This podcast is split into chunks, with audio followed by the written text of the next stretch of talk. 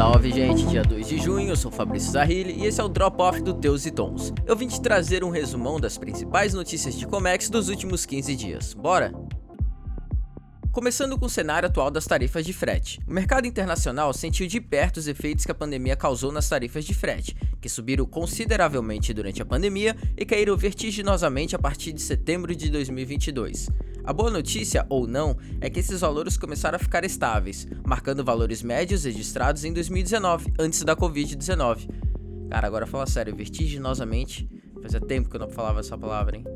E foi de primeira. Mas nem tudo são flores, pois o cenário continua longe da normalidade, já que o mercado de transporte enfrenta desafios constantes, como volatilidade de cargas, atrasos e congestionamentos portuários. Ou seja, mesmo com a estabilização dos fretes, a indústria está sujeita e continua com mudanças constantes. Já no transporte marítimo, por conta de uma forte seca, o Canal do Panamá terá restrições de navios de grande porte, fazendo com que os navios maiores tenham a necessidade de reduzir seu peso e transportar menos carga. Algumas companhias de navegação também anunciaram novas tarifas para mercadorias embarcadas pela rota a partir de 1 de junho, em resposta às restrições na hidrovia. Também, a partir desse mês de junho, a Pacific International Lines, ou SOPIL, passará a trabalhar apenas com frete pré-pago na importação para a Argentina devido às novas regulamentações que afetam a transferência de moedas internacionais para fora do país.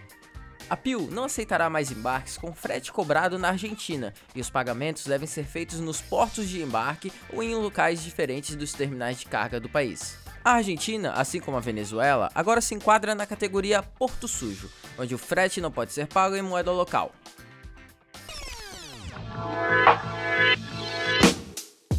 Já na exportação, o mercado mantém a estabilidade de tarifas e espaço, podendo haver aumento de demanda de flores em junho. Afinal, o Dia dos Namorados está aí, né? Beijo, amor. E foi adiada a inauguração do novo serviço da Latam Los Angeles Guarulhos. A nova data foi para 1 de agosto, e lembrando que a frequência inicialmente será de 3 voos por semana. Ainda falando dos States, a empresa anunciou um novo serviço cargueiro que conecta Miami a São José dos Campos, no interior de São Paulo. A nova rota Miami-São José dos Campos conta com dois voos por semana, sempre às terças e sexta-feiras, e com capacidade para transportar até 55 toneladas por voos, dentre os mais variados tipos de carga. Rodoviário. O Congresso Nacional aprovou a MP 1153-22 e os caminhoneiros autônomos, que somam mais de um milhão de profissionais, comemoraram a vitória. Com essa nova regra, o caminhoneiro volta a ter um direito de exclusividade e autonomia para escolher a seguradora que vai pagar o embarcador por eventuais danos à carga transportada. Até então, a pólice estava cheia de falhas e quando era preciso, nem a transportadora nem o caminhoneiro recebiam um seguro se acontecesse o sinistro. Outra notícia é que os dados do último índice de frete Repom, IFR, apontaram que o preço médio do frete por quilômetro rodado aumentou 5% em abril quando comparado a março e fechou o mês com a média de R$ 8,36. Neste ano, o preço médio do frete segue em alta, que no acumulado já chega a 18%, ainda resultado da escalada da safra de grãos, que impulsiona também os custos logísticos notícias do mundo. O Porto de Paranaguá, no Paraná, tornou-se o primeiro porto público do Brasil a receber certificação internacional EcoPort, por excelência na gestão ambiental. E a APM Terminals divulga a saída do porto de Itajaí, em Santa Catarina, a partir de 30 de junho. No comunicado, a operadora destacou que, durante todo esse período, desempenhou papel importante para desenvolvimento da região.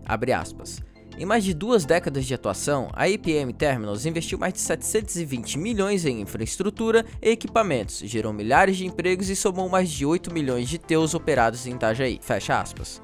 Com essa notícia, a Superintendência do Porto de Itajaí já anunciou a abertura de um edital para escolha de um operador portuário durante esse período de transição, enquanto o governo federal elabora um edital de arrendamento das áreas operacionais do Porto de Itajaí. E é isso aí, gente. Eu vou ficando por aqui, sexta-feira, né? Daquele jeito. Se você tiver de bobeira, dá uma escutada no último episódio do Teus e Tons, tá bem divertido. Falou, valeu!